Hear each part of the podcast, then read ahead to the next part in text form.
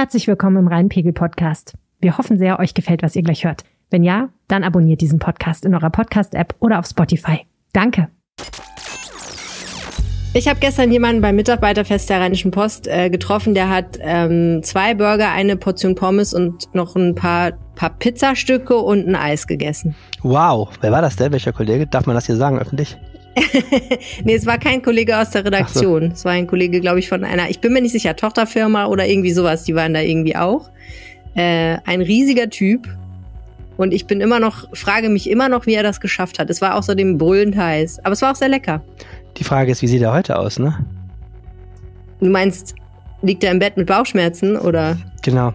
Hat er das, hat das alles bei sich behalten? Ist er immer so viel ja. oder hat er sich mal so richtig gehen lassen? Man weiß es Keine nicht. Ahnung, der war aber 1,90. Also ich glaube, da passt eine Menge rein. Spannende Frage, die wir in einer anderen Folge vielleicht mit ihm erörtern können. Auf jeden Fall. Was wir auch noch erörtern müssen, ist, was ich gleich zum Mittag esse. Ich habe wahnsinnigen Hunger. Ich auch. Aber du bist zu Hause, du weißt schon, was es gibt. Es gibt ja wahrscheinlich nicht so viel Auswahl wie hier in den Shadow-Arkaden. Ich bin zu Hause, das hat aber auch den Nachteil, dass ich selber was kochen muss, ne? Das stimmt. Ich glaube, ich esse gleich mal so eine libanesische Hähnchenleberrolle. Ah ja, da unten bei dir, der ist lecker. Da, der ja. uns gesponsert hat für unseren Live-Podcast, ne? Ja, genau. Guter Mann. Ja, und äh, Leber darf ich sonst ja nicht essen, weil mein Mann sonst äh, Plack kriegt. Völlig zu Recht. Worüber reden wir denn heute mal? Wir reden äh, mal wieder über den Hauptbahnhof, diesmal über die Rückseite. Es gibt eine herrliche Debatte, warum die Rückseite des Hauptbahnhofs nicht saniert wird, obwohl sie alle hässlich und verdreckt finden. Außerdem reden wir über einen kuriosen Prozess in Düsseldorf, der begonnen hat. Äh, bei einem spektakulären SEK-Einsatz im September wurde ein Mann festgenommen, dem die Staatsanwaltschaft jetzt vorwirft, ein türkischer Spion zu sein. Und Verena Kensbock war dabei. Und wir sprechen über die Mahnung Gedenkstätte. Die hat nämlich einen kleinen Shitstorm erlebt, weil sie bei der Nacht der Museen vor zwei Wochen einen DJ engagiert hatte. Und das fanden manche im Netz unpassend. Wir sprechen mit dem Leiter Bastian Flehrmann darüber, äh, warum solche Debatten oft so aufgeheizt laufen, aber warum sie trotzdem nötig sind. Auch am Beispiel des Antisemitismus-Skandals, der ja gerade um die Dokumenta stattfindet. Mein Name ist Helene Pawlitzki und ich sitze in der Lokalredaktion auf Arne Liebs Bürostuhl und bin verbunden mit Arne Lieb. Ich sitze nicht auf meinem Bürostuhl, sondern zu Hause. Aber ihr hört Folge 212 des Rheinpegel-Podcasts und der Rhein steht bei 1,31 Meter. Rheinpegel. Der Düsseldorf-Podcast der Rheinischen Post. Der Rheinpegel-Podcast ist der Podcast für Menschen, die sich für alles interessieren, was in Düsseldorf passiert. Und äh, dass wir Folge 212 haben, habe ich festgestellt. Ähm, das ist jetzt wahrscheinlich für manche eine kleine Überraschung, weil wir nämlich, glaube ich, das letzte Mal gesagt hatten, wir würden Folge 209 aufnehmen oder so. Äh, wir haben da, glaube ich, ein paar Folgen unterschlagen. Aber macht ja nichts. Also, wir sprechen darüber, was Düsseldorf bewegt. Mein Name ist Helene Pawlitzki. Ich bin bei der Rheinischen Post verantwortlich für die Podcasts. Und mein Name ist Arne Lieb. Ich bin stellvertretender Leiter der Düsseldorfer Lokalredaktion und verantwortlich für Kommunalpolitik. Hm. Es gibt ein paar spannende Themen, die uns diese Woche sehr bewegt haben. Was war bei dir so wichtig in deiner mentalen Timeline? In meiner mentalen Timeline, also zumindest in meiner mentalpolitischen Timeline fand ich sehr interessant das Thema äh, Kirchentag. Düsseldorf äh, steht ja kurz davor, den äh, Kirchentag, evangelischen Kirchentag 2027 auszurichten. Ähm, also wird wahrscheinlich jetzt so kommen. Ähm, am Donnerstag hat der Stadtrat mit breiter Mehrheit entschieden, dass das äh, gewünscht ist und auch, dass das gewünscht ist, obwohl es die Stadt eine Stange Geld kostet, also 4,5 Millionen ungefähr an direkten Zahlungen plus noch so Sachleistungen, die dazukommen. Ähm, mich hat bewegt, was das für eine Debatte ausgelöst hat, ähm, die wirklich auch nochmal erzählt, was die Kirchen an Rückhalt in einer Stadt verloren haben. Also es gab eine Demonstration hier von so einem Atheistenverein, diesem Aufklärungsdienst, die fand ich weniger mhm. überraschend, aber auch im Rat gab es eine lange Debatte. Die FDP wollte nur die Hälfte des Zuschusses zahlen, sagte, die Kirche ist reich genug. Bei den Grünen haben einige dagegen gestimmt, obwohl die Grünen ja der evangelischen Kirche eigentlich noch relativ nahe stehen. Aber da wollten einige auch nicht, dass die Kirche Geld kriegt. Ähm, die ähm, SPD hat das auch in Frage gestellt. Also es war schon wirklich eine, eine heiße Debatte. Ich fand das hochinteressant äh, und das erzählte doch viel über das Verhältnis von Staat und Kirche in das Deutschland stimmt, das stimmt. im Jahr 2022. Das kostet ja auch richtig viel Geld, oder?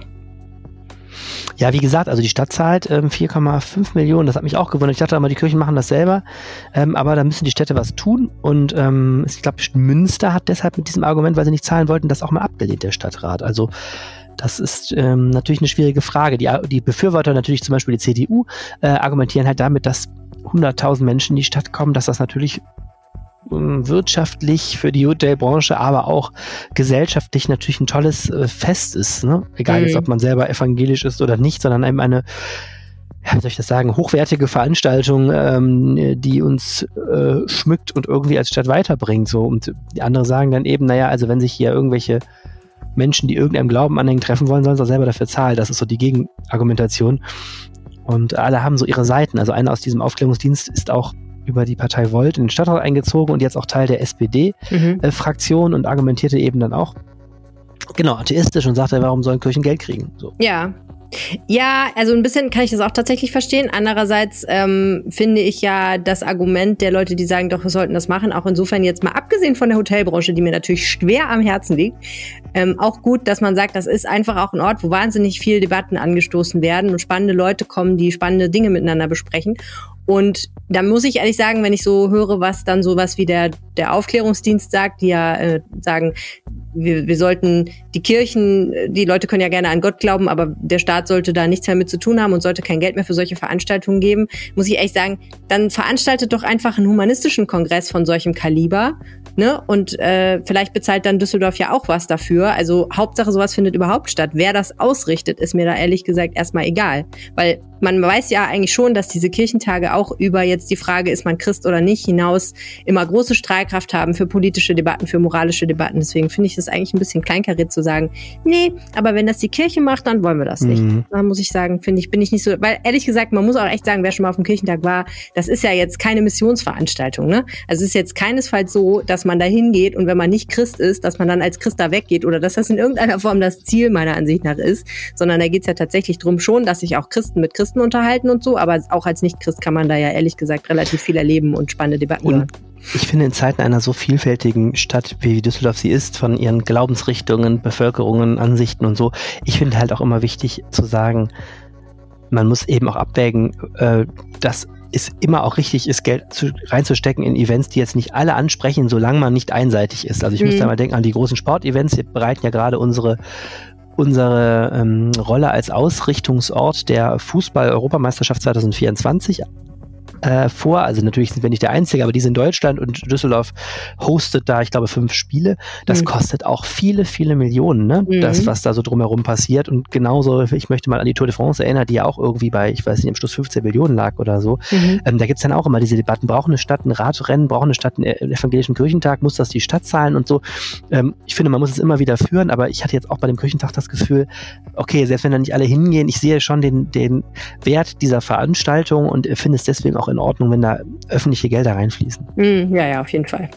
Was mich hier ehrlich gesagt mal wieder bewegt hat, war das Städte-Ranking des Economist. Yeah, wir haben wieder abgesandt. Ja, wir haben ziemlich abgesandt. Ähm, die ähm, die schreiben ja immer auf, wer äh, in diesem Index die, wie sagt man, lebenswerteste Stadt ist, glaube ich, heißt es. Und Düsseldorf ist auf Platz 22 von, ich weiß gar nicht, vielen, vielen, vielen Städten auf der ganzen Welt und hat sich um 30 Plätze verbessert, wenn ich das richtig gesehen habe. Und äh, was die Kölner, glaube ich, sehr irritiert hat, war, dass ähm, zumindest als das erstmals veröffentlicht wurde, sie nicht sagen konnten, wo liegt eigentlich Köln, weil Köln so weit unten im Ranking war, dass es nicht in der veröffentlichten Liste drin war. Ich habe ehrlich gesagt nicht rausfinden können, wo Köln jetzt am Ende gelandet ist.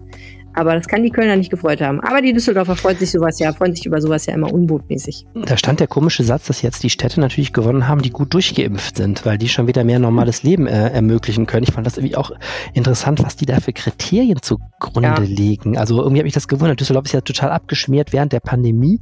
Also ob konnte man jetzt bitte in Köln die Pandemie schöner durchstehen als in Düsseldorf? Ich dachte, das war Da werden ja wahrscheinlich andere Kriterien der Punkt gewesen sein. Aber ganz ehrlich, ich meine, solche Rankings sind totaler Bullshit. Ne? Keiner sucht ja die Stadt danach aus. Keiner keiner zieht ja jetzt nach Auckland, weil die auf Platz 1 ist, aber es, es pinselt ein bisschen den Bauch, würde ich sagen. Ne?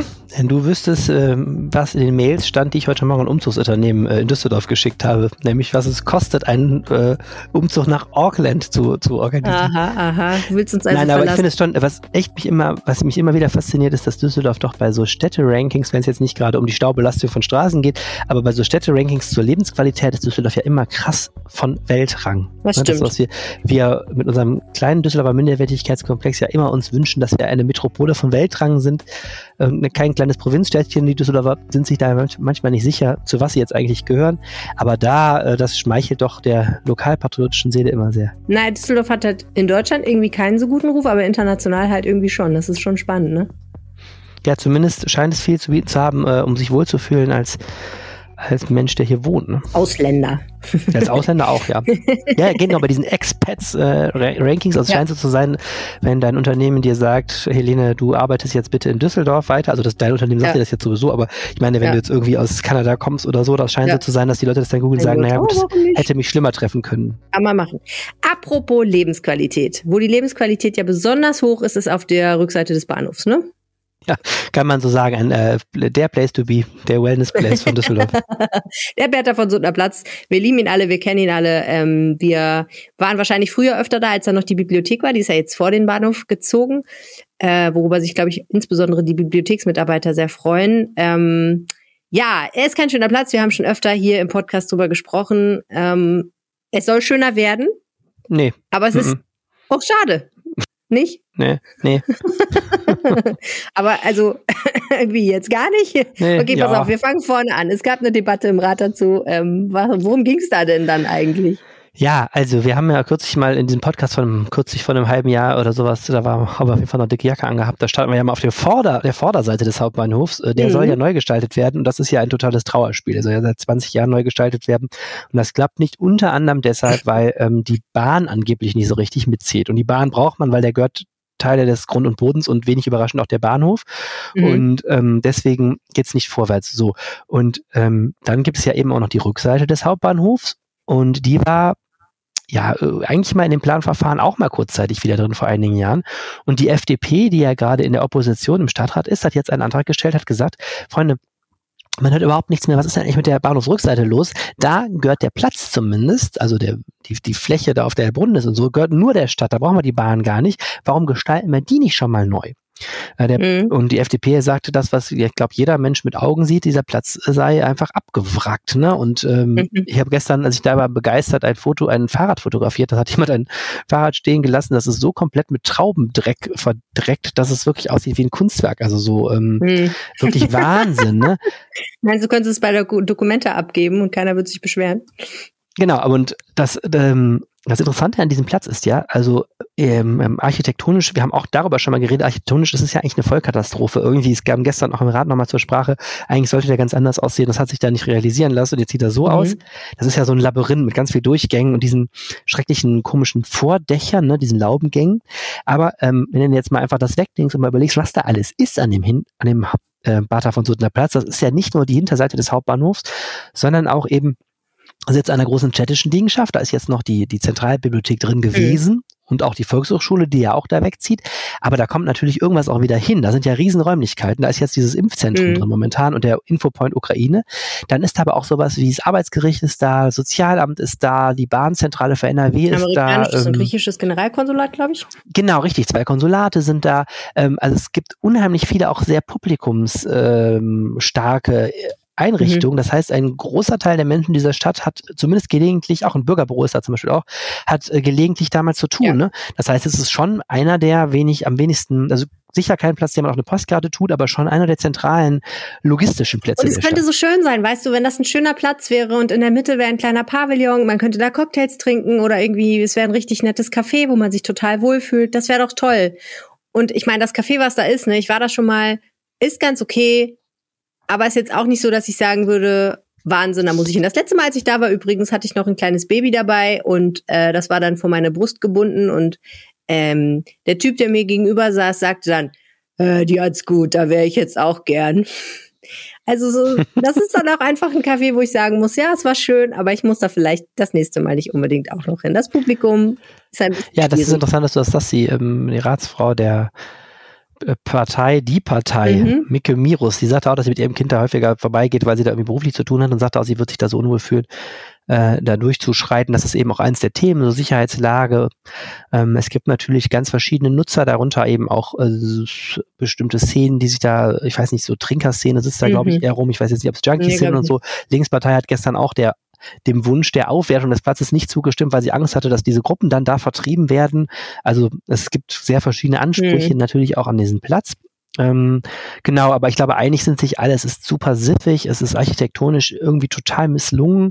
Ähm, es ist, weil es so verwinkelt ist, ne, finde ja. ich. Und so aber warum tut denn jetzt keiner was? Ja, pass auf. Also, es ist, ich kurz die, also erstmal kurz dieser Antrag der FDP, das war gestern sehr lustig. Das ist ja, ähm, wie gesagt, eine Oppositionspartei und ich würde sagen, sie haben mal voll ins Schwarze getroffen. Also Opposition sucht man, sie hat immer Punkte, mit denen man sticheln mhm. kann und der hat halt voll gesessen, weil dieses Thema irgendwie ist unheimlich virulent. Dann kam also zum Beispiel von der SPD die, die Grazfrau Katja Goldberg-Hammond ans Rednerpult und die wohnt auch in Oberbilk und engagiert sich da und sagte, verdammt, sie ärgert sich, dass sie den Antrag nicht gestellt hat, weil die Oberbilker, die finden auch seit Jahren, da muss was passieren und so. SPD war begeistert. Ähm, weniger begeistert war die Ratsmehrheit aus CDU und hm. Grünen.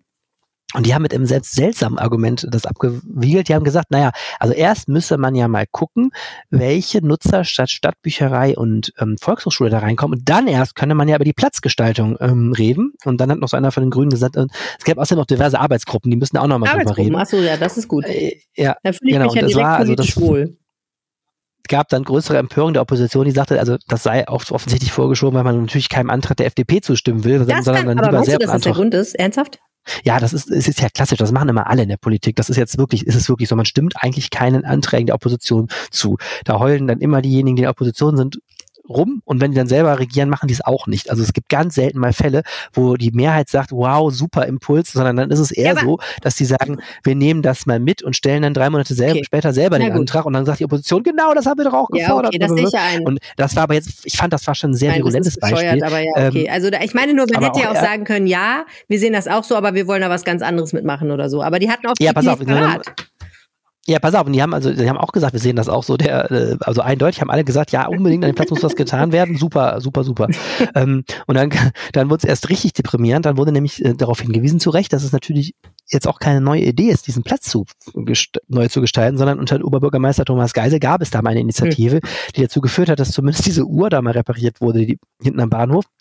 Und es wurde irgendwie dieser Laubengang mal mit einem Hochdruckreiniger, glaube ich, gereinigt. Wow. Aber auch nur Teile dieses Laubengangs, denn das ist das wirklich Deprimierende. Dann kam der Auftritt von Planungssitzerdentin Cornelia Zuschke, die sagte, ja, ähm, man kann ja eigentlich überhaupt nichts machen, weil dieses riesengroße Monstrum äh, an Bürokomplex, was da steht, da ist ja so ein versetzter, irgendwie großer, grauer Bürobau, hat wohl einen Strauch von Eigentümern, die ich jetzt äh, noch gar nicht in Erfahrung gebracht habe.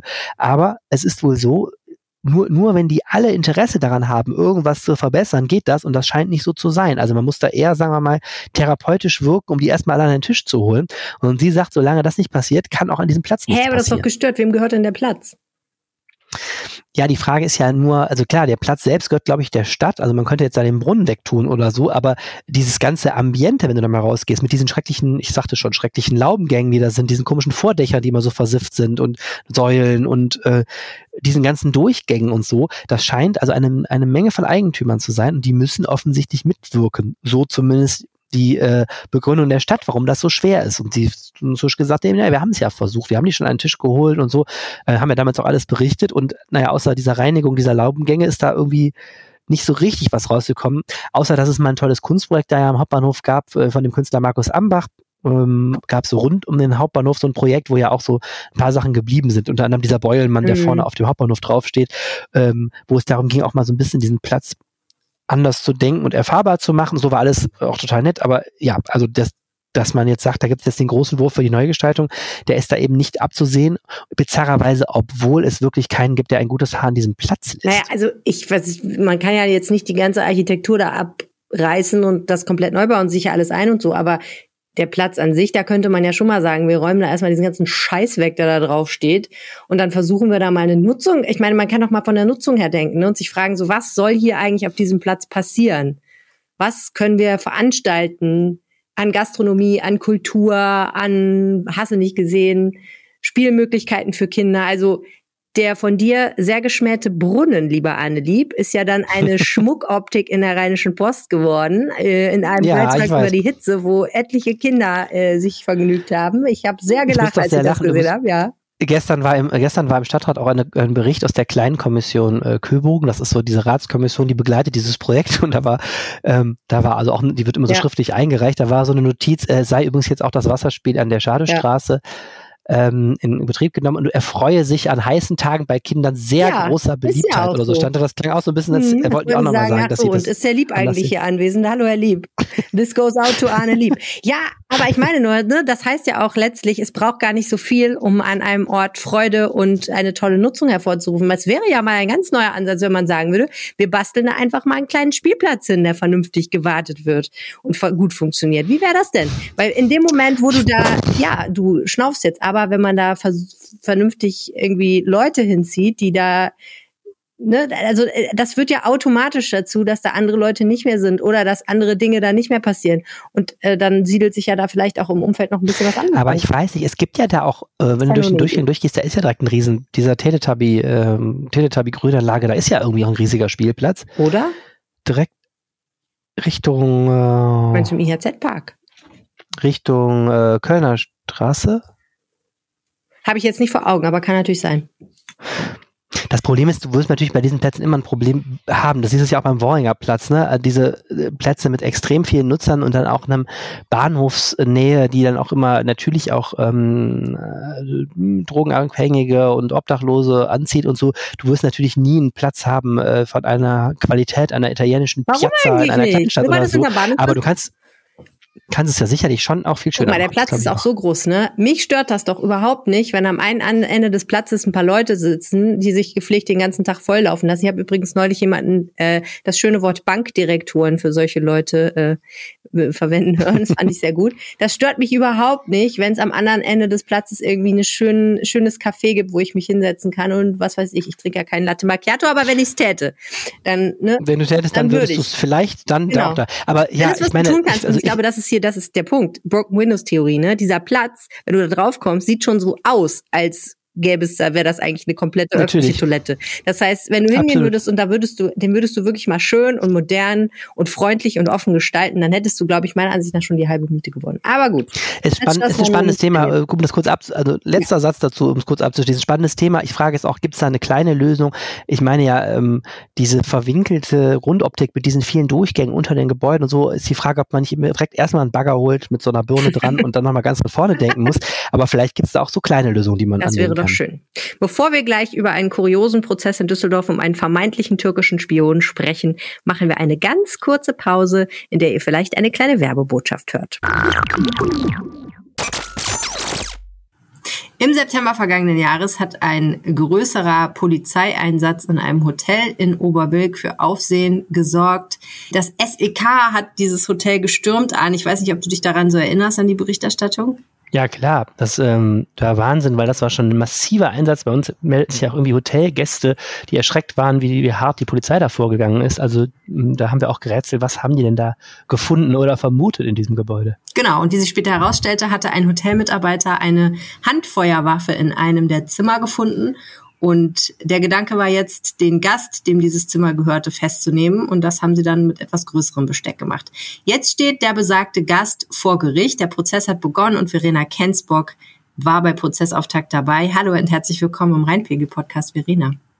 Hallo, vielen Dank. Schön, dass du mal wieder da bist.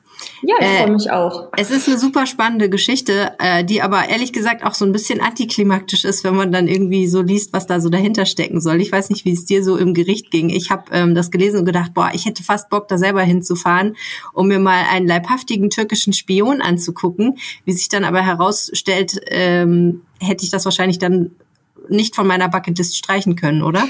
Ja, so ähnlich ging es mir auch. Ähm, es war ein bisschen, also ich habe eigentlich erwartet, dass da ein hochprofessionalisierter Spion sitzt und zumindest so äh, nach seiner Aussage, es kommt natürlich ein bisschen darauf an, ähm, ob das alles so stimmt, ob sich das bestätigt. Ähm, aber sieht, klang es doch etwas dilettantischer, als wir alle uns das wahrscheinlich nach diesem Einsatz vorgestellt haben.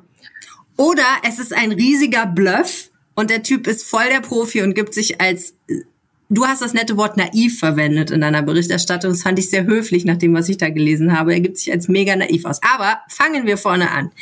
Also, letzten September gab es diesen großen Einsatz. Ähm, was genau hat die Polizei da vorgefunden? Die Polizei hat das, das Zimmer, also mehrere Zimmer gestürmt und auf dem Zimmer dieses äh, mittlerweile 41-jährigen Türken eine Schreckschusspistole und scharfe Munition gefunden. Und ähm, was besonders pikant war, Listen mit Namen und Informationen über Anhänger der Gülenbewegung und der verbotenen türkischen Arbeiterpartei PKK. Ähm, der Mann mhm. wurde dann festgenommen, sitzt jetzt ähm, seitdem in Untersuchungshaft und muss sich jetzt eben vor dem Oberlandesgericht verantworten. Hm, die Gülen-Bewegung, das ist ja diese Bewegung, die Anhänger sind dieses Predigers Fethullah Gülen und die von dem türkischen Präsidenten Erdogan dafür verantwortlich gemacht werden, dass in der Türkei geputscht wurde und äh, die er, muss man sagen, relativ hart verfolgt. Jetzt hat der Prozess begonnen und die Staatsanwaltschaft wirft diesem Mann tatsächlich vor, ein türkischer Spion zu sein. So ist es. Ähm, das ist, die, ist der Verdacht. Ähm, er soll türkisch-nationaler Gesinnung sein und eben Anhänger dieser Gülen-Bewegung und der PKK ausgespäht haben, unter anderem auch in Deutschland und in Düsseldorf. Ähm, und er soll Infos über ähm, verschiedene ähm, Anhänger an türkische Geheimdienste weitergegeben haben. Zudem wird ihm, werden ihm noch Verstöße gegen das Waffengesetz zur Last gelegt. Hm. Da stellt man sich ja dann jetzt schon jemanden vor, der irgendwie ja tatsächlich hier Leute ausspioniert, auf geheimen Wegen den türkischen Geheimdienst informiert und wenn er eine Waffe dabei hat, unter Umständen auch damit rechnet, dass er irgendwie selber sich verteidigen muss oder vielleicht sogar Menschen verletzen will. Man weiß es nicht. Also wirklich ehrlich gesagt äh, Hardcore Spy Stuff. Was hat der Mann vor Gericht dazu gesagt? Ja, das war tatsächlich ganz spannend, was er erzählt hat und zugleich auch äh, ein wenig komisch in Teilen.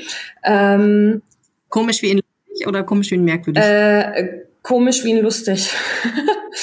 ähm, also er wirkt recht jugendlich. Er saß da in einer ähm, ausgebeulten Jeansjacke und hat über seine Dolmetscherin eine Erklärung ähm, vorlesen lassen, ähm, die dann wirklich, glaube ich, alle Anwesenden doch überrascht hat. Ähm, er hat zum Beispiel einen ähm, PKK-Mann denunziert, ähm, als Grund dafür äh, eröffnete er dann eine Liebesgeschichte. Ähm, das hm. war nämlich, dieser vermeintliche PKK-Mann war nämlich der ehemalige Verlobte seiner damaligen Freundin. Ähm, mhm. Und dieser Ex-Verlobte hat ähm, die Freundin bedroht. Und um dem Ganzen ein Ende zu setzen und um seine Freundin zu schützen, hat er dann diesen Mann an den Geheimdienst verraten. Und das war so, behauptet das er. behauptet er, genau. Ähm, mhm. Was daraus geworden ist, weiß er selbst nicht genau, aber es war aus seinen Augen der einzige Weg, um, ähm, um da Ruhe in die Sache zu bringen. Ähm, okay, also, aber spielte sich das in Deutschland ab oder in der Türkei? Das war in der Türkei. Okay. Und zur Polizei zu gehen und zu sagen, hey, der Typ ähm, bedroht meine Freundin, das war jetzt keine Option für ihn offenbar.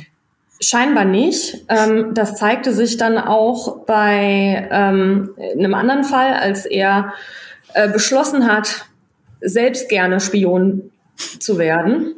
Ähm, er hat, hatte wohl ein ähm, Hotel in Ankara gekauft. Das lief wohl auch ganz gut.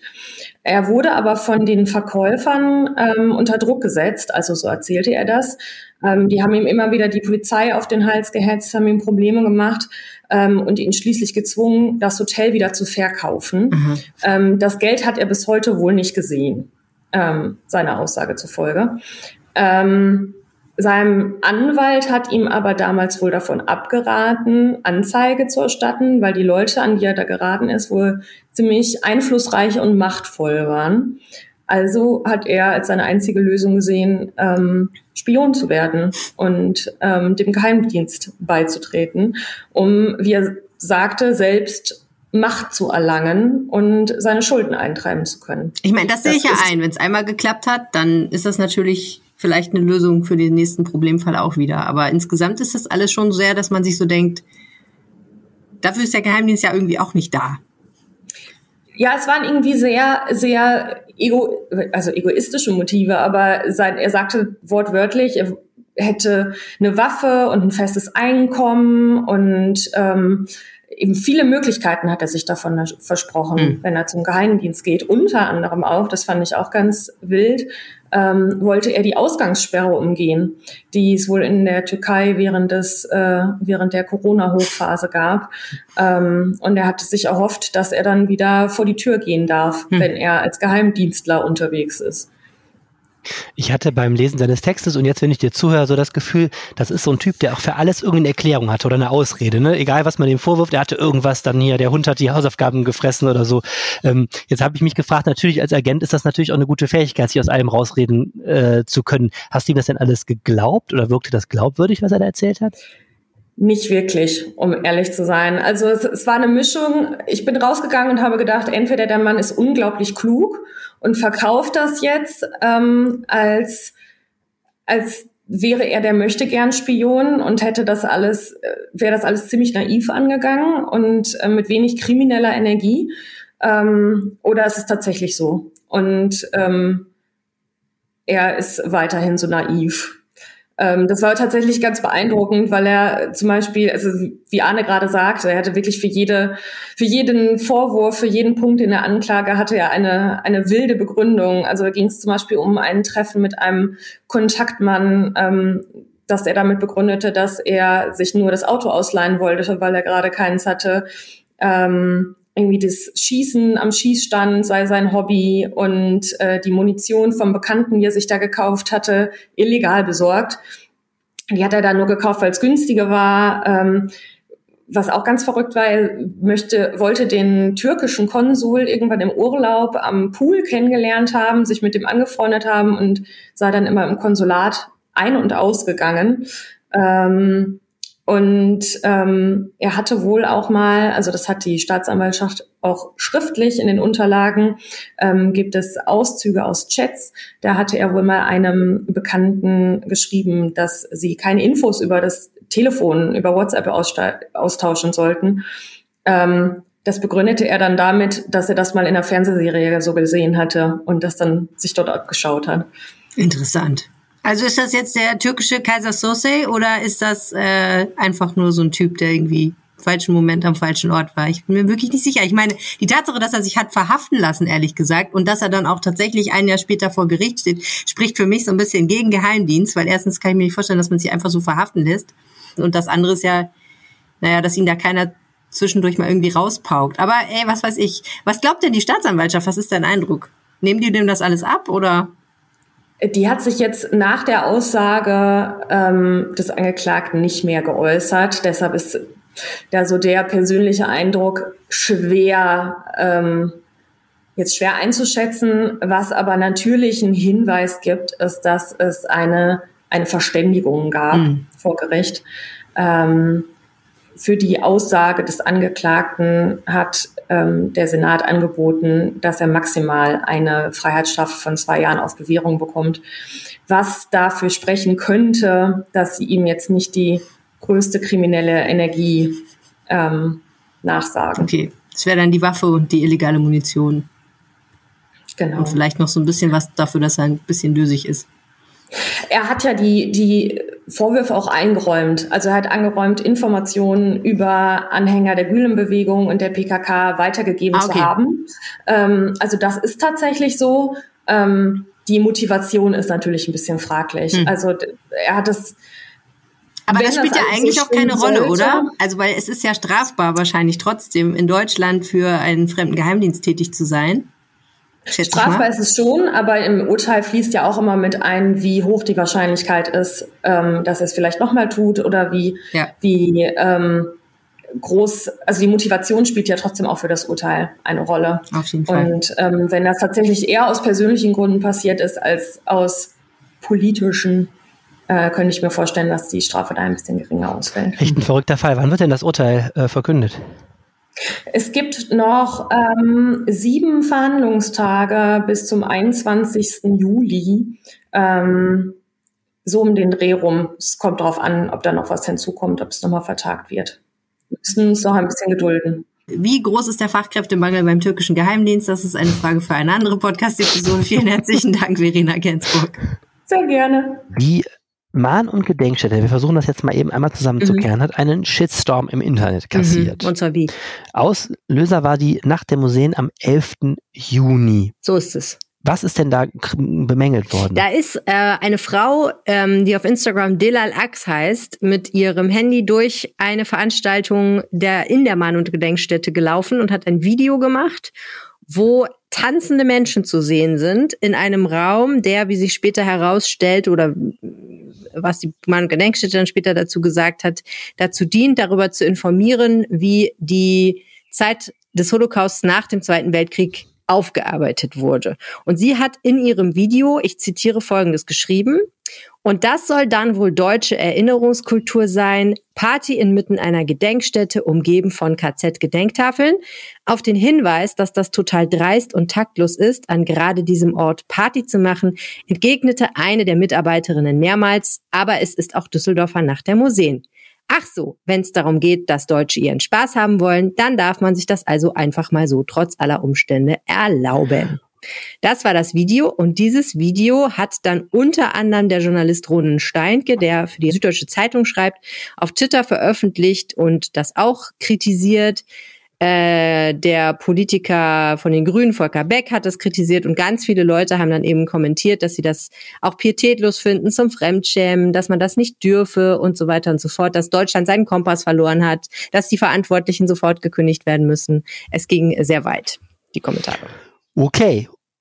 Du hast gesprochen mit Bastian Flehrmann. Er ist der Leiter der Mahnung Gedenkstätte. Genau, ich habe mit Bastian Flehrmann gesprochen. Ähm, ursprünglich eigentlich über, wollten wir über was ganz anderes reden und damit fängt das Interview auch an. Nämlich, der Mann ist ja Experte für Fragen der Judenverfolgung, muss man sagen.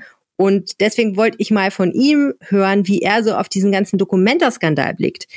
Um sich daran nochmal zu erinnern, äh, es werden aber fast alle mitbekommen haben, ähm, auf der Documenta gibt es oder gab es ein Werk namens People's Justice von einem indonesischen Künstlerkollektiv. Und auf diesem Manche sagen, es ist ein Wimmelbild, andere sagen, eigentlich müsste man sagen, es ist ein Triptychon. Auf diesem, sagen wir mal, sehr kleinteilig gestalteten Werk gibt es mindestens zwei Darstellungen von offensichtlich jüdischen Menschen, die äh, ja schon sehr diffamierend sind. Ein Soldat hat ein Schweinsgesicht, ähm, es gibt so ein, eine Figur, die irgendwie blutunterlaufene Augen, Vampirzähne hat und einen Hut, auf dem SS-Runen sind. Also die Frage, ob das antisemitisch ist oder nicht, ich habe das auch Bastian Flemmer gefragt, aber eigentlich ist die Frage, glaube ich, ausdiskutiert. Es ist definitiv eine antisemitische Darstellung. Das Bild hängt jetzt auch nicht mehr auf der Dokumenta. Aber mich hat nochmal interessiert, ähm, was das eigentlich genau für Darstellungen sind, wie er das interpretiert und auch wie er auf diesen Diskurs blickt. Ähm, warum reden wir eigentlich in Deutschland 2022 über dieses Thema? Warum gibt es dieses Bild? Warum hängt das auf der Dokumenta? Äh, wieso gibt es da widerstreitende Meinungen darüber, ob das okay ist? Und natürlich auch die Frage, ähm, warum werden solche Debatten so emotional geführt? Und da waren wir dann natürlich auch sofort bei diesem kleinen Shitstorm. Ich bin gespannt. Bastian Flehrmann, haben Sie die Darstellung, die strittige Darstellung der Documenta 15 gesehen? Nein, ich bin nicht in, in Kassel gewesen, aber es ist natürlich ausgiebig durch die Medien gegangen und ich kenne natürlich sehr genau diese äh, beiden Stellen. Ähm, da ist neulich gesagt worden, das seien strittige Stellen. Ich halte das nicht für strittig. Man kann über diese Stellen nicht streiten. Sie sind sehr, sehr eindeutig antisemitisch. Was macht die antisemitisch? Naja, es ist eine ganz, es sind ganz alte Codes, ganz alte Elemente einer Bildsprache, die ähm, einer, einer langen, unseligen Tradition des, des Judenhasses folgt. Wenn man sich die eine äh, Figur mal ansieht, dann haben wir ähm, haben wir verschiedene Elemente in der Darstellung. Zunächst einmal ist ja auffallend, dass das ein vampirähnliches Wesen ist. Also wir haben es hier mit einem Blutsauger zu tun, mit einem ähm, sozusagen jemanden, der, der davon lebt, andere Menschen auszusaugen. Das ist ein klassisches antisemitisches Motiv. Ähm, also eine Mischung aus Blutsauger und Schmarotzer.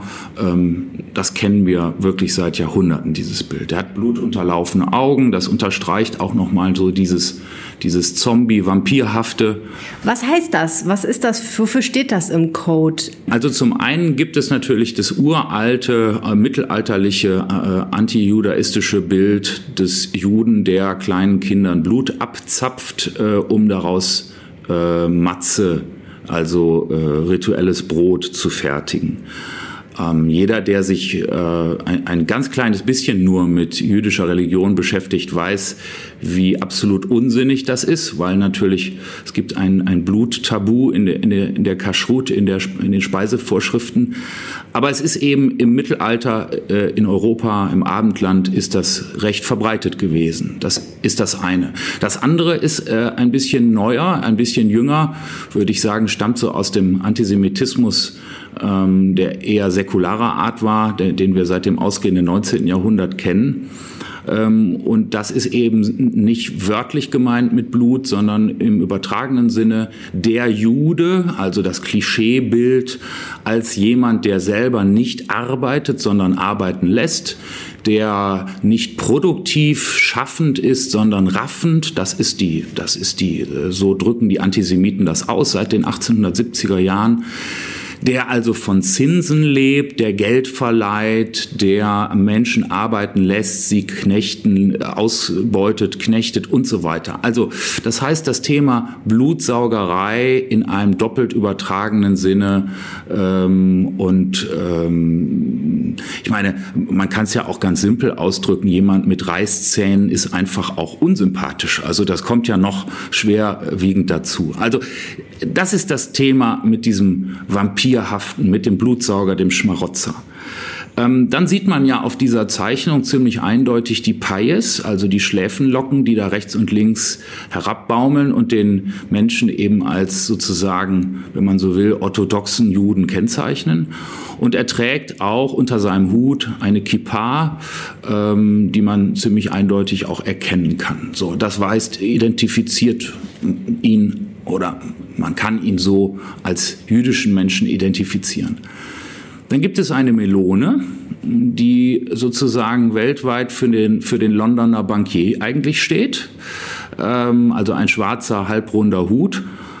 Und äh, auf diesem Hut prangt dann noch das Zeichen der SS, also Himmlers Schutzstaffel aus dem Dritten Reich und dass man sozusagen Juden oder das Judentum gleichsetzt mit den Tätern und Vollstreckern des Holocaust, ist ganz perfide, ist eine ganz perfide ähm, Nummer, äh, kann man sagen, eigentlich einer, einer Täter-Opfer-Umkehr ähm, klassisch, äh, dass man sagt, äh, genauso schlimm wie die SS sich in ihren Konzentrationslagern verhalten hat, so verhalten sich Juden heute auch. Dann hat er diese Figur noch einen, einen, einen Gelbstich in der Kleidung. Es ist eine schwarz-gelbe Kleidung. Auch das knüpft an uralte Traditionen an, dass man Juden mit gelben Stofffetzen im Mittelalter gekennzeichnet hat, zu tragen auf der Brust oder am Hut. Und daran haben wiederum die Nazis mit ihrem, äh, mit ihrem ähm, berüchtigten Judenstern, den man aufnähen musste, ab 1941 angeknüpft. Auch der war wieder gelb. Und letztlich die Juden in den Konzentrationslagern bekamen auf ihre Häftlingskleidung auch ein gelbes Dreieck genäht. Also insofern knüpft man da auch sehr, sehr stark an. Das ist die eine Figur. Und die andere Figur ähm, symbolisiert ja, äh, wenn man so will, den, den, den Staat Israel, beziehungsweise dessen äh, Geheimdienst Mossad. Ähm, der Mossad ist ja, man kann sagen, er ist wie, wie die Geheimdienste aller Länder, das ist durchaus vergleichbar, aber der Mossad ist natürlich in antisemitischen Kreisen ist er ein, äh, auch ein Sinnbild okkulter Mächte und Verschwörungen immer wieder. Ähm, also man hat so solche, äh, solche Verschwörungserzählungen noch nie über den BND oder andere äh, Inlands- oder Auslandsgeheimdienste gehört. Der Mossad ist einfach ein klassisches Ziel von solchen antisemitischen Anwürfen, Angriffen, Vorwürfen. Naja, und dieser Mann oder dieses Wesen, was wir da sehen, hat eben eine Schweinenase. So. Und ähm, das Schwein gilt äh, im Judentum nicht nur als nicht essbar äh, im Rahmen der Speisegesetze, sondern es gilt gemeinhin im, im Judentum, in der Torah, als unreines Tier. Und ähm, man hat immer wieder äh, Schweinsköpfe an Synagogentore genagelt, man hat Schweineblut ähm, verspritzt vor Synagogen, man hat Schweine gefunden auf jüdischen Friedhöfen. Also das ist ein, ein ja, bei Antisemiten ein ganz gängiges Muster der Verunglimpfung und einer wirklich aggressiven Schändung auch von heiligen Orten. Und äh, diesen Menschen, dieses Wesen dann eben mit einem Schweinekopf oder mit einer Schweinsnase zu malen, das ist ja kein Zufall, sondern wir kennen das äh, auch von Roger Waters von Pink Floyd, der ein der ein, bei seinen Konzerten ein aufgepustetes Ballonschwein durch die Luft hat schweben lassen mit einem riesigen Davidstern darauf. Ähm, also da scheint es eine, eine sozusagen unausgesprochene Verständigung unter Antisemiten zu geben, die, die so etwas sehr bewusst einsetzen. Und das kann kein Zufall sein. Das Bild, um das es geht auf der Documenta, hängt ja jetzt nicht mehr, sondern ist abgehängt worden. Die Kritiker dieser Tatsache, dass das Bild abgehängt worden ist. Beispielsweise der Vorsitzende des Documenta-Forums, Jörg Sperling, sagen, das ist eine Karikatur und deswegen von der Meinungsfreiheit gedeckt und es hat einen politischen Hintergrund. Er sagt, die Kunst hat ein Thema aufgebracht, das außerhalb der Kunst liegt, das Verhältnis von Palästinensern und Israelis. Was ja bedeuten würde, wenn, die, wenn dieses Argument stimmt, dass diese Kunst, dieses Bild jetzt nicht nur rein in einer antisemitischen Vorstellungswelt existiert, die nichts mit der Realität zu tun hat, sondern tatsächlich eine politische Kritik an Juden, am Judentum und auch an Israel ist. Wie, wie beurteilen Sie das? Sehen Sie das so? Nein, also äh, ich, ich finde diese Darstellung, die wir da gesehen haben, das Bild ist ja inzwischen weg, äh, sind so klassisch antisemitisch, dass man sie eigentlich nicht als irgendwas anderes einordnen kann. Ähm, ich glaube, ähm, dass Antisemitismus niemals, auch nicht in irgendwelchen Sonderfällen oder Ausnahmen, sondern Antisemitismus ist niemals ein Mittel einer politischen Auseinandersetzung. Sehen Sie, es gibt immer wieder die Frage, ob man israelische Staatspolitik kritisieren darf, ohne direkt Antisemit zu sein. Die Antwort lautet natürlich, ja, natürlich darf man das. Die Frage ist aber, warum sind so viele Menschen auf der Welt so fixiert auf Israel? Ähm, und dann kommen sie leider sehr schnell zu dem Schluss, nicht jede Israel-Kritik ist antisemitisch, aber ein Großteil dieser sogenannten Israel-Kritik ist es dann eben doch. Wo ist denn der Unterschied?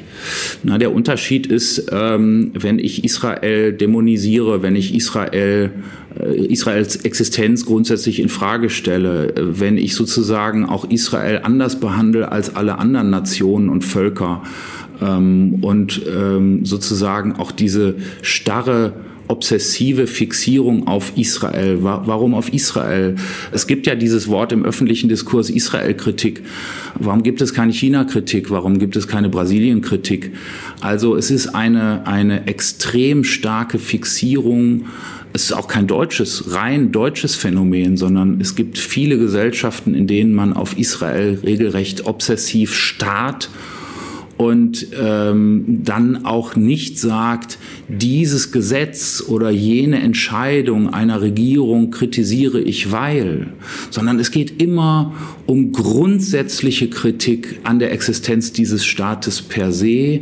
Es geht um grundsätzliche Kritik an allen Regierungen. Es ist ja nicht so, dass man sagt, wenn eine Regierung nach dieser Partei oder mit diesem Ministerpräsidenten am Ruder ist, hört die Kritik schlagartig auf. Ähm, und natürlich darf man, äh, natürlich darf man israelische Regierungspolitik im Detail kritisieren, so wie ich das auch machen darf mit äh, der dänischen Regierung. Ähm, aber ähm, in der Regel ist es das nicht, sondern in der Regel ist dieses äh, diese, diese Fixierung, diese Obsession, dieses Blicken und Starren auf Israel, das hat äh, meistens immer eine Metaebene, die in Deutschland zum Beispiel ganz, ganz viel mit der deutschen Vergangenheit zu tun hat. Ähm, das ist nun plötzlich ein Land, es sind keine Opfer mehr, so wie wir das gewöhnt sind, sondern es ist ein selbstbewusstes Land, es ist ein demokratisches Land, was sich aber auch zu verteidigen weiß. Und das ist ein, ein Fakt, mit dem viele Menschen ähm, nicht zurechtkommen. Ich halte das, was äh, wir auf der Dokumenta gesehen haben, auch nicht für eine zulässige Israel-Kritik. ähm, oder Kritik an israelischen Regierungshandlungen, äh, sondern äh, das ist eine, eine Verunglimpfung ähm, von allem, was jüdisch und israelisch zugleich ist. Und diese Vermischung ist lupenreiner Antisemitismus. Und ähm, ich muss sagen, dass ich, äh, dass ich äh, das nicht als Kunst ansehe. Die Kunst muss immer frei sein. Die Kunst das ist ja das, was wir Historiker manchmal so beneiden, dass die, dass die Kunst eben verschiedene Wege gehen darf und auch verschiedene Mittel hat, sich auszudrücken, viel expressiver als alle anderen das so machen dürfen. Ähm, aber natürlich hat Kunstfreiheit immer auch Grenzen und da, wo Menschenfeindlichkeit plakativ, ob nun als Karikatur oder nicht, ähm, angesetzt wird und Menschen auf diese Art und Weise verunglimpft werden, gerade auch äh, mit der Gleichsetzung äh, mit diesen SS-Ruhen am Hut. Ähm, ich glaube, dass wir da weit über die Grenzen der Kunstfreiheit hinaus drüber hinaus uns begeben und sagen müssen, nein, das, das ist keine äh, Kunst, die äh, einfach kluge Fragen aufwirft, uns irritiert, alles, was Kunst ja leisten kann und leisten soll, äh, sondern das ist plumpe antisemitische Propaganda. Diese Debatten sind ja extrem emotional häufig, ne? Ähm, und das hat sicherlich auch seine Gründe mit der deutschen Geschichte. Aber Sie haben in dieser Woche ja selber so ein bisschen was erlebt in diese Richtung, ein ganz anderes Thema, eine ganz andere Problematik. Ähm, zur Nacht der Museen gab es hier in Ihren Räumlichkeiten zum Abschluss der Veranstaltung eine Party, wo ein DJ aufgelegt hat. Menschen haben getanzt und es gab ein Video davon im Netz, wo sich Menschen darüber aufgeregt haben, dass in ihren Räumlichkeiten getanzt wird. Wie haben Sie die Debatte darüber wahrgenommen? Ja, ich glaube, da muss man unterscheiden. Es gab so eine Empörungswelle, die ähm, ähm, relativ oberflächlich war und dafür gesorgt hat, dass Leute mit Unverständnis darauf reagiert haben. Das waren aber in der Regel Leute, die den gesamten Abend, das gesamte Abendprogramm nicht kannten, die auch unser Haus nicht kennen. Ähm, ich finde grundsätzlich, dass man über äh, Fragen des Erinnerns und der Gedenkkultur, der Erinnerungskultur ringt miteinander, auch diskutiert, auch streitet, ähm, empfinde ich als richtig. Und das ist auch das, was uns weiterbringt. Wir wollen ja keine Erinnerungskultur, die einfach vom Staat statisch verordnet wird, sondern wir wollen ja eine lebendige Erinnerungskultur in Düsseldorf oder in Deutschland. Und wir wollen ja gerade im Gespräch bleiben und uns auch weiterentwickeln. Und deswegen ist ein sachlich geführter Streit darüber, was man in einer Gedenkstätte machen darf, soll, kann oder nicht, äh, völlig in Ordnung. Und ich glaube, dass diese Art von Diskurs oder Streit auch mittlerweile schon Teil der Erinnerungskultur selbst ist.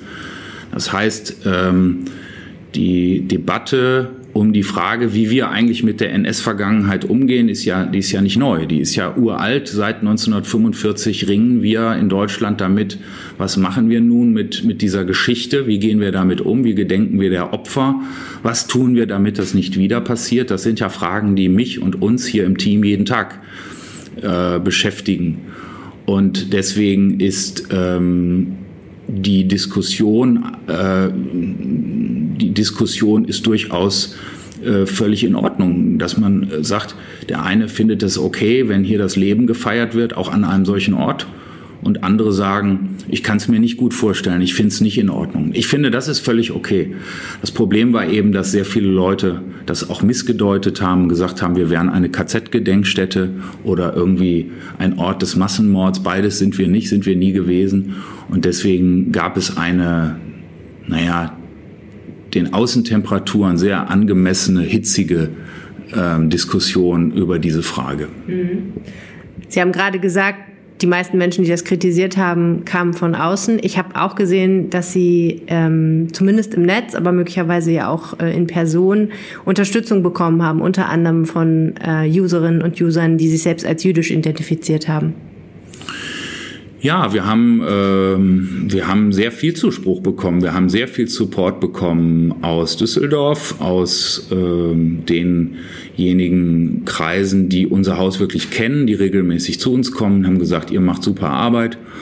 Und ähm, das war genau richtig. Wir haben auch sehr viel Unterstützung bekommen von Leuten, die an diesem Abend dabei waren. Also die vor Ort waren und sagten, ich habe mir trotz der Musik das Haus gründlich anschauen können. Ich finde das super spannend ähm, und ich habe das überhaupt nicht als störend empfunden. Auch das hat es gegeben. Also das hat uns als Team schon ziemlich positiv aufgebaut, dass wir so viel Zuspruch bekommen haben unsere jüdische Gemeinde, mit der wir ähm, ja natürlich seit Jahrzehnten ein enges, ganz enges Vertrauensverhältnis pflegen und im Prinzip jeden Tag im Kontakt stehen, ähm, hat ein, ein ähm, Statement veröffentlicht und hat gesagt, also wir haben keine Probleme damit und fanden das völlig in Ordnung. Das hat uns natürlich auch gefreut. Popmusik und Tanzen in Räumlichkeiten, wo an den Wänden Tafeln hängen, die darüber informieren, wie die NS-Zeit aufgearbeitet wurde, wenn ich richtig informiert bin. Würden Sie das wieder so planen? Ich könnte mir das ähnlich noch mal so vorstellen. Ich glaube, dass man es vielleicht dann noch mal äh, besser äh, auch im Vorfeld erklären sollte. Ähm, also ich, wir haben das im Team schon besprochen, aber als richtig schwerwiegenden Fehler sehen wir das nicht an. Ganz herzlichen Dank, Bastian Flemmann, für das Interview. Gern. Das war das Interview mit Bastian Flemmann von der Mahn- und Gedenkstätte und das war auch der Rheinpegel-Podcast für diese Woche. Wir haben jetzt noch das Wetter vom Wetterstruxi für euch. Wir wollen heute mal ein bisschen weiter in die Zukunft blicken und uns dabei dem Siebenschläfer ein bisschen widmen. Grüße euch damit zum Wochenendwetter. Bevor wir das aber machen, wollen wir einmal auf die kommenden Tage schauen. Der Samstag bringt uns zu Beginn noch ein paar mehr sonnige Abschnitte. Im Tagesverlauf zieht es sich dann mehr und mehr zu und die Sonne wird es relativ schwer haben, durchzukommen. Temperaturen liegen so grob bei 18 bis maximal 26 Grad. Dann schauen wir noch auf den Sonntag. Der ist noch ein bisschen unsicherer. Wir werden am Morgen relativ viele Wolken haben. Im Tagesverlauf kriegen diese Wolken dann hin und wieder mal etwas mehr Lücken. Aber es ist noch nicht so sicher, inwiefern vielleicht auch Regen dabei sein wird. Wenn, dann fällt vermutlich rund um die Mittagszeit bzw. zum frühen Nachmittag etwas Regen, aber im Großen und Ganzen wird es wohl trocken bleiben. Temperaturen liegen so bei 17 bis 23 Grad. Und dann wird es dann nochmal äh, eine Regenfront geben. Eventuell gibt es dann auch das eine oder andere Unwetter äh, dann zum Montag. Hier ist aber noch nicht so richtig raus, wann genau das stattfinden wird. Entweder gibt es den Starkregen schon am Morgen, vielleicht gibt es ihn aber auch erst am Nachmittag. Da sind sich die Modelle entsprechend noch etwas uneinig. Wo wir aber drauf blicken wollen, ist dieser Siebenschläfertag. Und das einmal kurz zur Erklärung. Es gibt eine Bauernregel, die habe ich jetzt im Wortlaut nicht hundertprozentig im Kopf, aber im Prinzip ist es so wie das Wetter am Siebenschläfertag, so wird es sieben Wochen bleiben. Und das ist so ein bisschen missverständlich, denn es geht nicht um den reinen Siebenschläfertag, der am 27. Juni ist, sondern es geht darum, die Großwetterlage, die sich rund um diesen 27. Juni einpendelt, die soll wohl sieben Wochen bestehen. Das ist so eine Maßgebung, ich glaube, die liegt so bei etwa 60, 70 Prozent. Und das heißt halt eben nicht, so wie das Wetter jetzt am kommenden Montag werden wird, so bleibt es dann auch sieben Wochen. Wenn wir uns die Großwetterlage anschauen, dann werden wir feststellen, dass wir zum einen ein relativ kräftiges Azorenhoch haben und wenn das dort ist und auch dort bleibt und auch so kräftig dort bleibt, dann wird sich bei uns nie so richtig stabiles Wetter durchsetzen. Außerdem, wenn wir ein Tief dazu bei den britischen Inseln haben und das dazu noch so ein Tiefkeil bis zu der Iberischen Halbinsel runterschickt, dann werden wir immer mal wieder in Genuss von dieser nordafrikanischen Hitze kommen und diese wird dann immer mal so ein, zwei Tage vorbeischauen und dann wieder nach, ab, äh, nach Osten abgedrängt und das in Form von Schauern und Gewittern. Und nun ist es so, dass die Großwetterlage, die beispielsweise für den 4. Juli berechnet wird, fast identisch zu der Großwetterlage ist, die wir auch heute zum Freitag haben. Es ist sehr wahrscheinlich, dass der Sommer und der Hochsommer 2022 eher mal kurze Hitzepeaks bringt und dann gibt es wieder Schauer und Gewitter, Abkühlung und das Ganze von vorne.